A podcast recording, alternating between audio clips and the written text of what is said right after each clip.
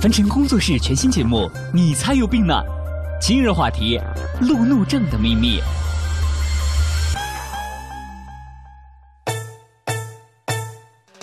哎呀妈，婷姐，你这车老贵了吧？看着太霸道了。那是当然啦，你姐夫送我的生日礼物，我自个儿挑的。哇塞，好羡慕呀！有车一族可拉风了。见车如见人嘛，我眼光超好的，你们又不是不知道。哎，婷姐，你看这儿，是不是被刮花了呀？啊，不是吧？才第一天，我的宝贝就被摧残了。哎，我说婷姐啊，你还真得多加练习啊。正好啊，小弟我虽然没有车，但是车技可是一流的。要不我教教你呗？你给我滚一边去！我的宝贝新车。那么问题来了，汽车对于人的价值和意义，你真的了解吗？点评嘉宾周硕芳，心理学硕士，准水晶级意向对话心理咨询师，国际融合分析心理学会北京发展小组成员，中国社工联合会心理健康工作委员会意向对话学部秘书长。意向对话是目前中国影响力最大、应用最广的本土原创心理学疗法。我们可以一块儿来考虑一个问题：人为什么要买车？呃，如果你已经买了车，你就可以考虑你当初为什么要买车；如果你还没买，你也可以考虑说，假如你要买的话，可能是为了什么？那么，首先有一个特别现实的原因啊，就是说，买了车方便快。车呢，它其实是一种人类自身的这个身体能力的一种延伸。那其实大部分的科技产品，它都是人的某种功能的延伸。比如说像这个天文望远镜啊，它就是眼睛的延伸，因为我们眼睛看不到那么远啊。比如说我们现在正在听的这个广播，那么它就是耳朵和嘴巴的延伸。如果我自己一个人在家里面念叨，没有广播，那么我们是没有办法交流的。但是通过广播，我们就可以这样去和大家去交流沟通。那么再比如说啊，吊车啊是什么呢？它是人的手臂的延伸啊，它人手不够长啊，不够有力量，于是它有吊车去去做某种东西啊。比如说电脑，我们特别常用的，它是人的大脑的延伸。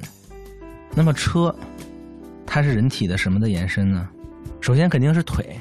呃，因为有了车，我们就快了啊，我们就可以很快的从一个地方到另一个地方。呃，但是其次呢，它其实也是人整个身体的一个延伸，因为车的这个特点不仅仅是快，而且它有一个特别强有力的一个金属的外壳，它可以保护里面的司机和乘客，它很坚硬，很有力量，所以车是身体的和腿的延伸。呃，可是如果我们买车只是为了方便和快，那么车为什么会有如此多的种类和价位呢？那比如说最便宜的车可能三万块钱就能买到，然后有三十万、三百万的，呃，然后还有三千万的车啊，就是呃什么很特别有名的跑车啊之类的。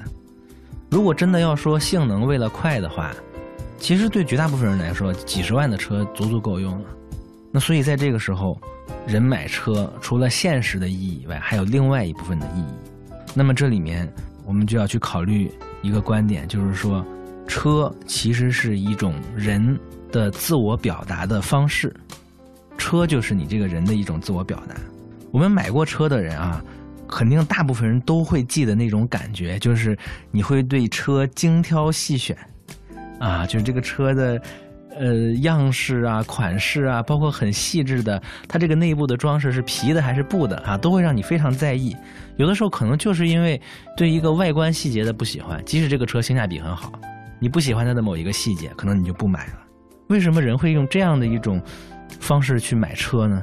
就是因为当人去买车的时候，这个车在某种意义上就代表着你自己。所以说，我们在挑车的时候，不是在挑一个工具，而是在挑选我们要用什么样的方式来呈现和表达我们自己。所以说，不同的人喜欢不同类型的车。呃，比如说这个，呃，特别奔放的人啊，他就可能就喜欢那种越野车。然后沉稳的人呢，喜欢开这种商务型的轿车。然后我发现这个，呃，这种比较务实的这种人啊，大部分喜欢日系车。为什么呢？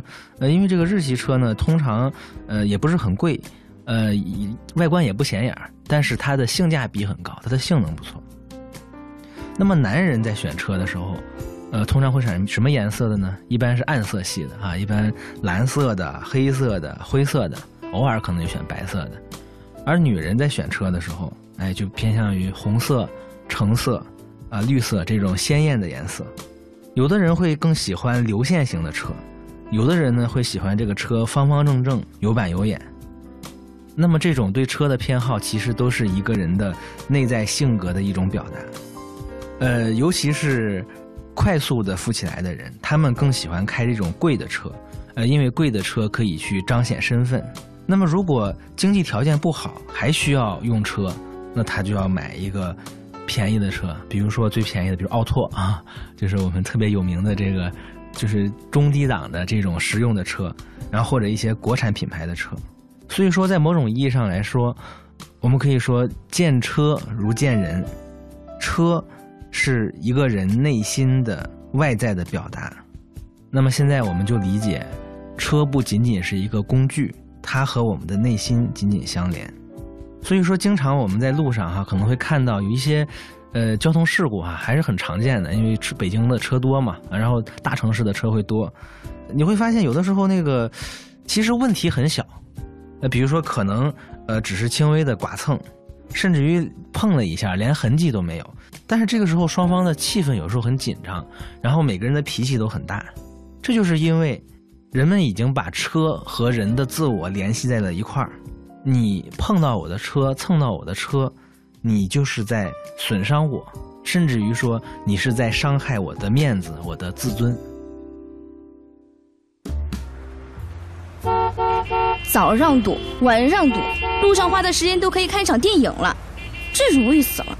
哎，婷姐，息怒息怒，北京嘛就这样，你又不是第一天来北京。就是，今天这路况啊还算好的。要是前段时间雾霾的时候你出来啊，那才叫堵呢。五百米走了两小时，在高架桥上啊，那才叫叫天天不应，叫地地不灵啊！啊，堵车真是烦死人了。看来路怒症真是要人命啊！这样说来，我不会开车还是挺有好处的嘛。那么问题来了，影响人开车心情的因素到底有哪些呢？有很多因素会影响开车的人的心情，呃，那么其中第一个最重要的，也就是我们刚才说过的，就是人对于车的态度。其实不同的人对于自己的车态度是不一样的，有的人会更关心它，啊，有的人会更无所谓一些。所以说你会发现，有两类人对于交通事故特别能够保持一种理性的态度。第一类是公交车的司机，开公交车的；第二类是出租车的司机。这两类人特别，他们至少来说要比普通人更理性来看待这种事故。那么有人说啊，这可能是因为他们开车多、经验多，呃，可能，但这只是其中的一个方面。在我看来，更重要的方面是，对于他们来说，车只不过是一个工具而已。因为你想，呃，公交车它是没有办法个性化的，而且这个车某种意义上来讲也不属于他，所以说。对于公交司机和出租司机来说，他们所开的车不能够彰显自己的个性，那么在心理层面上，这个车不会和自己连在一块儿，所以当发生事故的时候，他们就更能够保持冷静，仅仅可能是说这个工具啊出现了一些问题，现在我要去处理它。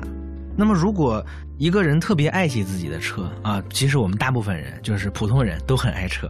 这个时候就会觉得啊，就是有的人你会发现啊，爱车如命啊，就是这个车就像自己的命一样。他每天可能呃下雨啦，他觉得哎呀这个车淋了，他要去弄个东西挡上。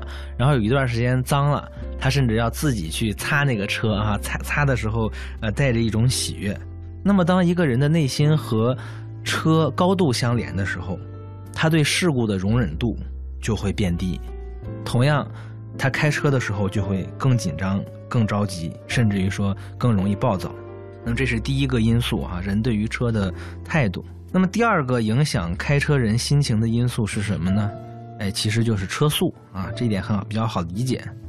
因为开车其实是一件比较危险的事情，速度快了容易发生事故，后果也很严重，所以我们才需要这种培训和考试，然后才能拿到执照。那么其实呢，每一个人都会有一个自己相对偏好的速度。呃，凡是开过车的人都会有这种感觉。呃，这个偏好的车速呢，人和人不同，有的人可能会快一点，比如说，呃，可能在六十迈或者八十迈，他是最舒服的；而有的人呢会慢一点，他觉得我开到四十迈的时候，我是最舒服的。那么这一点要靠大家自己去感觉。你可以试着去找一下自己最偏好的那个速度，就是开起来你最舒服的速度是多少。那么当你找到这个偏好以后，就会发现。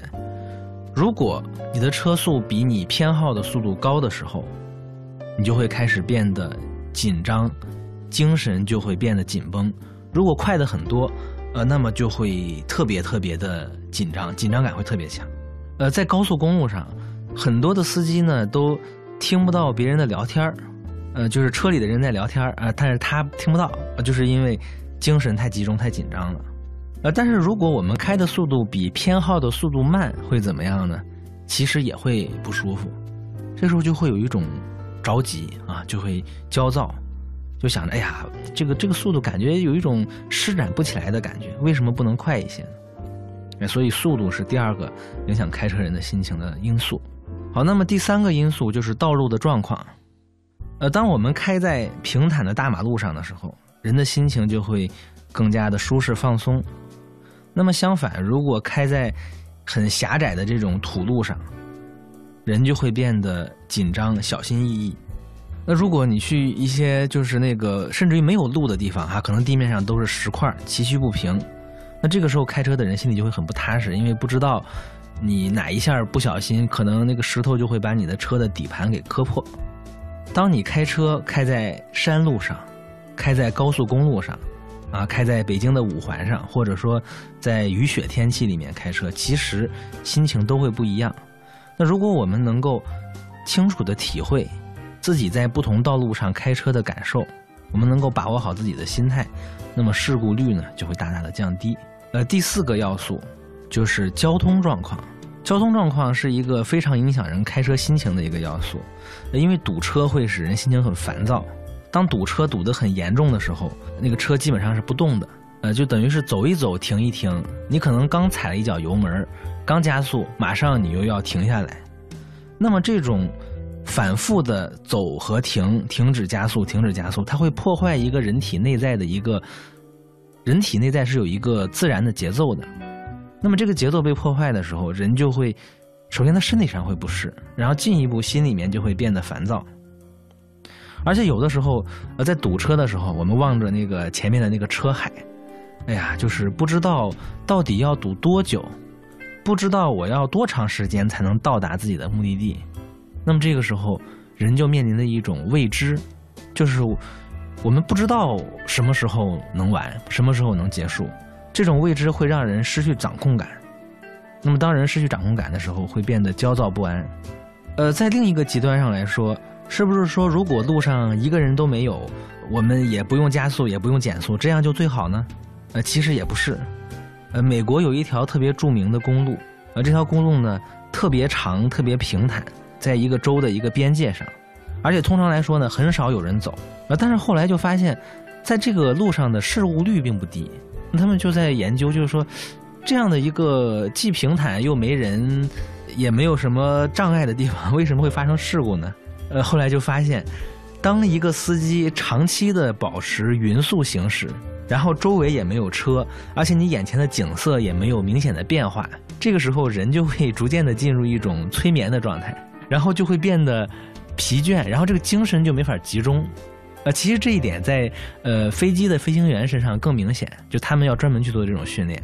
呃，所以说，呃，并不是说就是没有人就是最好的。那么，于是再往后呢，就是美国再去建造这种很长的、特别直的公路的时候，他会特意的去加入一些小的弯道，然后使人每开一段时间就要加速减速，就要稍微的转一转方向，那么使人去保持一定程度的这个精神的兴奋性。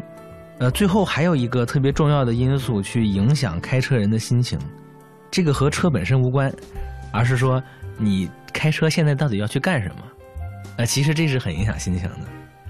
呃，比如说，如果我们开车上下班呃，那么这个时候通常它会是一个呃例行公事，而且呢，开的路线你也很熟悉，而且时间你也大致知道我几点开几点能到。那么这个时候人的心情容易保持稳定。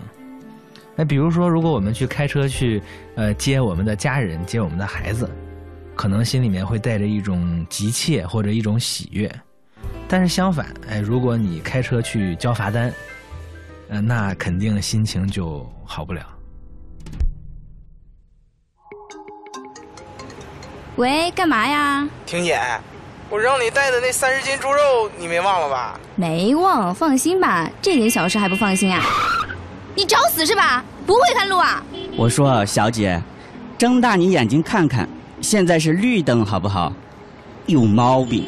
嘿，你给我站住！你再说一遍！哼，真是气死我了！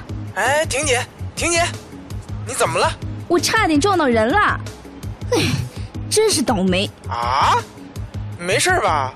哎，还好还好，你放心啊。哎，人没事就好。那可别忘了我那三十斤猪肉啊！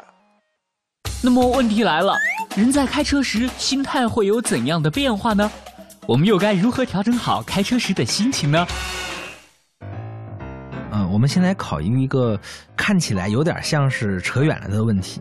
这个问题就是说，呃，我们现在的这种路怒症，这种因为开车而产生的超过正常程度的愤怒和暴力，在古代有没有呢？古代有没有路怒症啊？有的人可能说没有啊，因为古代嘛，就根本就没有汽车，哪来的路怒症呢？古代虽然没有汽车，呃，但是呢，有一个汽车的原型和前身就是马车，而且有马车的人大部分都是有钱有势的人家啊。大家有的时候看电影、看电视剧啊，你可能会看到一个特别典型的场景，就是一个有钱有势的人坐着马车。或者是一群很有势力的人骑着高头大马，然后他们就在路上横冲直撞，而这个时候呢，通常恰好就会有一个特别可怜的穷苦人民，哈哈，他就刚好站在道路的中央，有可能是老人，有可能是孩子。那么这个时候呢，呃，对方就会不管不顾的撞上来，然后这个人会被撞伤，撞伤了以后呢，他们还理直气壮，还大声的呵斥说：“你为什么要挡我的路？”我相信这个场景说出来，大家都会有某种印象啊，似曾相识。那么，其实这个就是路怒症，这就是在古代的路怒症。虽然大家没有在古代生活过，但是当看到这种场景的时候，你不会觉得陌生，不会觉得奇怪，也不会觉得不合逻辑。这就是因为它符合我们人的这种心理规律。那么，当人在骑马的时候，在坐马车的时候，到了现代，当人在开汽车的时候，其实会获得一种非常重要的感受，这种感受叫做驾驭感。驾驭感是一种很好的感觉，我能够掌控，我能够控制，我快速，我强大。驾驭感这种感觉是人类共通的啊，不管是哪个国家、哪个民族都会有。那有一个证据，证据是什么呢？所有那些不会开车的人，他们有的时候就会在梦里面开车。啊，我不知道有没有大家有没有哈，就是说你在你不会开车，或者说你在没有学会开车之前，你却在梦里面开过车。那在梦里面开车的时候呢，有的时候会很顺利，而当梦里面开车顺利的时候，通常现实那一段时间会有一种如鱼得水的感觉，表明你的生活的方向把握得很好。然后有的时候梦里面会有危险，比如说车速很快，哎呀，发现没有刹车，或者说呃前方有一个阻挡，然后有事故。那么在这种时候呢，往往是这个人内心的方向感啊，就是心理的方向感。呃，我们指的不是对方向的感觉，而是说我的人生道路要走向哪里，这个方向感、掌控感出现了问题。所以说，从古到今，呃，其实所有的人都在有意的或者无意的去追求这种能够驾驭自己生活、驾驭自己生命的感觉。呃，但是凡事既有好的一面，它就会有坏的一面。驾驭感固然很好，可是当人过度的沉醉于这种驾驭感的时候，一个人就会自我膨胀，就会变得自大。他慢慢的就会感觉到说，我不仅能够驾驭自己，我也能够驾驭他人，我也能够驾驭这个世界。所以，当开车的人无意识的沉醉于这种驾驭感的时候，他们就或多或少的会感觉到自己很重要，自己的车也很重要，而车外面的人，那些其他的车、其他的行人，好像都变得渺小了，就好像自己是这个世界的主宰一样。那么，这种自我膨胀的感觉既令人陶醉，又非常的危险。危险就在于，当人自我膨胀的时候，其他人的人格、权利乃至生命，都变得不重要了。那么，在自我膨胀的状态下，人就会做出一些不符合人性的事情，而且会浑不自知。他不会觉得我做的这个事情有什么问题，因此我们就有了不同程度的路怒症。好，那么基于呃上面我们所讲述的这些影响因素，调整方案啊，解决方案也自然的就会浮现出来。那么首先第一，在开车的时候。我们要注意我们的车速，哎，我们可以把车速呢保持在一个让自己舒适的状况。另外，你要注意公路的限速啊，不要开快车。那么第二，在堵车的时候，我们要放平心态。我们就不要想着再去掌控当前的局面，因为的确堵车有的时候是不可预料的，会堵多久，你会在这个里面待多久不知道。那么你干脆放平心态，不要着急。那么这个时候你的情绪就能够呃得到很好的这种调整。第三就是关于路况，呃，我们通常来说呢，走自己熟悉的路的时候，心里面就会更安全、更稳定，并不是说我们不能走自己不熟悉的路啊。但是如果我们哪天走了一个自己很不熟悉的路，然后路况也不好的时候，我们就要小心，要谨慎，要让自己的呃心态平稳。那么第四点就是你也要关注，你开车要去干什么事情，这个事情是否正在影响到你的情绪的变化？嗯，你可以适时的去调整自己的情绪。另外呢，我们要避免。在情绪极端的情况下去开车，比如说你刚被人大吵了一架，然后心里特别愤怒，这个时候你最好不要开车。如果你刚经历了一个巨大的打击，内心悲伤、精神恍惚，这个时候不要开车。选择那些，嗯，你心态相对平稳的时候再去使用车这样的一种工具。那么还有最后一条，就是大家要谨记，不管是开车的你，还是路上的其他的司机。也包括任何一个普通的行人，哪怕这个行人没有交通规则啊，没有遵守交通规则，挡了你的路，你都要记住，你和他们是平等的人，你们在人格上、在法律上、在生存的权利上都是平等的。那么，希望我所说的这些呢，对大家能够有所启发。哎，我们关爱自己心理健康，远离路怒症。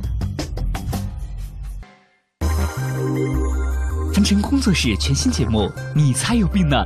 今日话题：路怒症的秘密。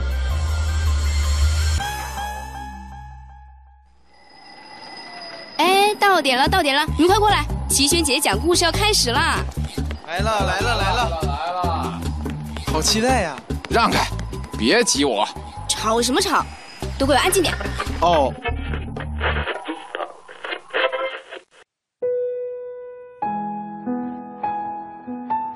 嗨，我是李奇轩，很高兴在夜晚的电波中与您相遇。众所周知，衣食住行是人一生中非常重要的四件事，而跻身其中的行，足以证明我们对它的重视。所谓“读万卷书，行万里路，千里之行，始于足下；好男儿志在四方”等等等等，无不寄托着人们对奔赴远方的憧憬。从最原始的交通工具人的双脚开始。到诸如马、驴等动物代步，随后轿子和以风作为动力的帆船开始占据人类历史的绝大部分时间，直到蒸汽机的出现，人类的交通工具开始飞速发展。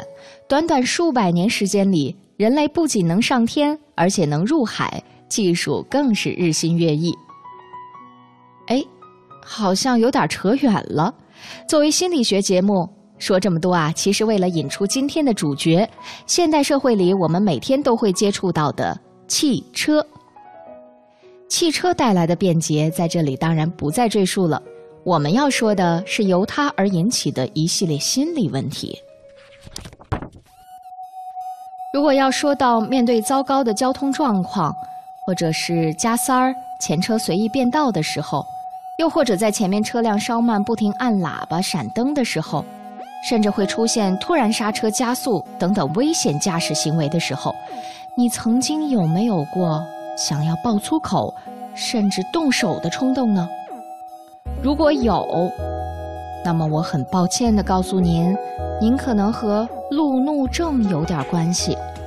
如果那种情况经常出现的话，那么很不幸，你可能算是重度路怒症患者了。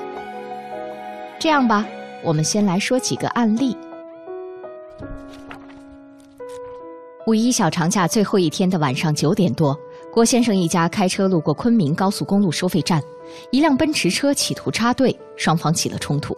随后，郭先生一家继续上路，奔驰车则追着他们，边走边骂。郭先生的岳父下车后，奔驰对着他猛开，从老人身上碾压了过去。老人被卷进车底，拖行了七八米，最终抢救无效身亡。奔驰车车主随后报警自首，因涉嫌以危险方式危害公共安全罪被刑事拘留。一天。李女士搭乘同事柳先生的车外出办事，驶入主干道不久，一辆车突然切线并入，柳先生紧急点刹。让人意想不到的是，又一辆车贴着柳先生车左侧强行向右并线，若不是柳先生反应及时，两车刮蹭已成必然。李女士注意到柳先生的脸色忽然阴沉下来，这时又有一辆白色马六想强行挤入前方车道。可是就在此时，平时举止斯文的柳先生突然摇下车窗，向对方大爆粗口。接下来，柳先生不是狂按喇叭，就是骂声连连。在李女士眼里，往日非常绅士的柳先生完全像变了一个人。其实，类似的现象不胜枚举。中科院曾经对北京、上海、广州三个城市随机选取的九百名私家车车主做了一个关于路怒症的调查。结果显示，百分之三十五的车主称自己属于路怒族。公安部交管局也有相关统计显示，二零一五年全国已查获因路怒引起的违法行为近一千七百三十三万起，同比上升百分之二点八。其中，路怒症涉及到的男性司机约占百分之九十七，女司机是百分之三，男女驾驶人总数比是七十六比二十四。那么，引发路怒情绪的因素都有哪些呢？国外有相关领域的专家说，路怒症既与交通压力有关，也可能与汽车燃料的气味有关。埃及开罗大学的研究员阿马金纳维通过实验发现，汽油味儿让老鼠变得更有攻击性。金纳维进而推论说，每天有数以百万计的人暴露在汽油味儿和汽车尾气之中。还有人故意吸入汽油味儿来获取快感，被汽车尾气污染的城市空气会逐渐增强人们的攻击性。在这里有一个极端的例子值得我们警醒：二十世纪八十年代末至九十年代中后期，日本的中学里曾经流行过吸入剂游戏，他们对着盛有涂料的杯子深吸气，里面的溶剂就能迅速麻醉大脑，产生所谓的快感。尽管游戏者本人感觉很棒，但是在旁人看来，他们和醉酒的人相比没什么两样。更为严重的是，这些吸醉的人很容易跳楼。如果他们是摩托车手，则很可能上演惨烈的撞车事故。日本总务省和警视厅随后将有机涂料列为软性毒品，禁止随意贩卖给青少年，由此才刹住了这股令人扼腕的风气。除了气味儿。平时累积的怨气在路上爆发，也是一个很重要的原因。我们都知道，人在拥挤、嘈杂、禁锢的环境中会变得易怒，而在拥堵的公路上，这些不良情绪和记忆就像燃料一样，让人易怒的情境就相当于助燃剂。争吵和侮辱性的手势就是那块引火石了。以首次报道路怒症的美国为例，二十世纪九十年代正是美国公路暴力犯罪最为猖獗的时代。美国汽车协会曾经发起过历时七年的关于路怒症的调查，也刚好覆盖了这个时期。调查显示，一九九零至一九九六年这七年间，美国公路上由侵略性驾驶造成的致人受伤或致死案件达到了一万零三十七个，其中共有二百一十八人死亡，一万两千六百一十人受伤。受伤者中，超过三千五百人因为截肢或脑部受损而终身残疾。这些案件的发生，常常是出于一些不值得一提的原因，例如说，旁边的车放摇滚乐的声音太大了，前面的车开得太慢堵路了，还有后面的车喇叭不停地叫，另一台车很招摇地超过自己的车，路过的摩托车手伸出中指。甚至只是对方车上挂了一面有争议性的旗帜等等，这些理由啊，在美国公路上都足够让某些司机开足了油门一头撞过去。形形色色的公路案件中，除了引发的理由多种多样，车手们的侵略性驾驶行为也是五花八门。除了撞向其他的车，他们有时候还喜欢撞向建筑物。撞向警方的布防，甚至干脆撞向周边的人群。不过，与普通的汽车肇事案件不同，这类案件发生之后，绝大多数肇事者所展现出来的忏悔情绪，都是其他类型的案子里很难看到的。这些肇事者不倾向于回避责任，都愿意坦然承认自己的错误。这和许多撞车的司机试图极力减轻自己责任的推脱行为有着显著的反差。研究发现，路怒症的肇事者，他们的情绪可以分为两种：一种是持续激动狂躁，不断的向警察重复着令他愤怒的理由；而另一种就是深刻忏悔，他们为自己当时的情绪爆发感到不可思议，甚至感到惊恐。鉴于情况是如此的不容乐观，所以许多研究者都郑重地提醒车主们，在公路上请按照规矩开车。别堵车，也别随意停车。总之啊，避免那些激怒别人的方法，其实就是更好的保护自己。如此看来，路怒症的危害如今已经成为普遍共识，完全不亚于酒驾、毒驾。阻塞道路交通还算小事儿，道路安全事故的酿成很多都和怒有关，甚至还会危害社会公共安全。不仅如此，越来越多的数据也将路怒症指向了心理、生理疾病的范畴。那么，从生理和心理上说，路怒症到底算不算一种病？又该如何克服呢？中国心理学会会员陶思璇老师说：“司机长时间处于狭小的汽车里，非常局促，在这个空间当中就容易感到压力和压迫感，随之就会产生焦躁或焦虑的情绪。”而路怒症带来的危害不仅停留在驾驶室里，如果一个人长期处于路怒的状态下，很容易形成易怒的思维方式，使其在生活中也比较烦躁，容易发怒。严重的还可能会产生情绪障碍、睡眠障碍，使自身免疫力下降。更有甚者，会发展为焦虑症或抑郁症。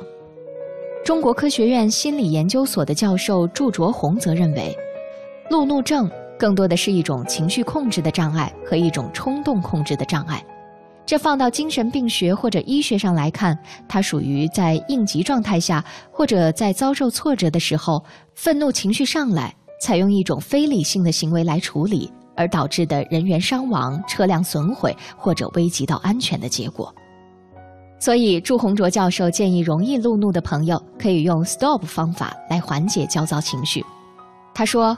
当你感到怒火上升的时候，觉察到呼吸加快、心跳加快、肌肉紧张、想骂人，一定要有一种觉察意识。觉察之后，就要马上 stop 停止。第二步呢，就是把交感神经兴奋性降下来。怎么降呢？做深呼吸，连续做三次，交感神经兴奋就会逐渐下降，心率、血压。也会随之下降，这个时候啊，情绪才能逐渐平复。第三步呢，是要观察，观察一下自己的身心状况，然后再反思一下，这种情况做什么是最理智的、最有用的，也是最能解决问题的。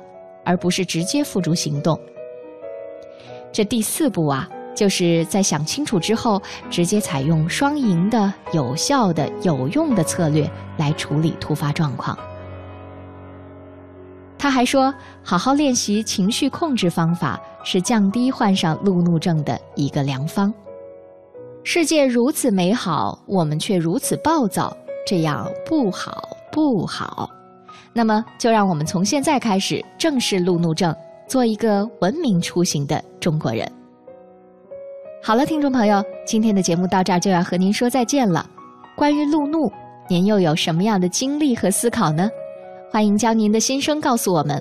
我们节目的微信公众号是“凡尘工作室”，凡是非凡的凡，尘是早晨的晨。明天同一时间，不见不散喽！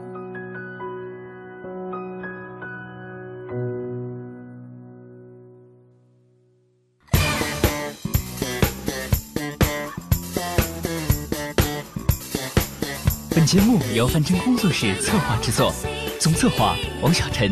执行策划赵志雄，制作人王瑞南。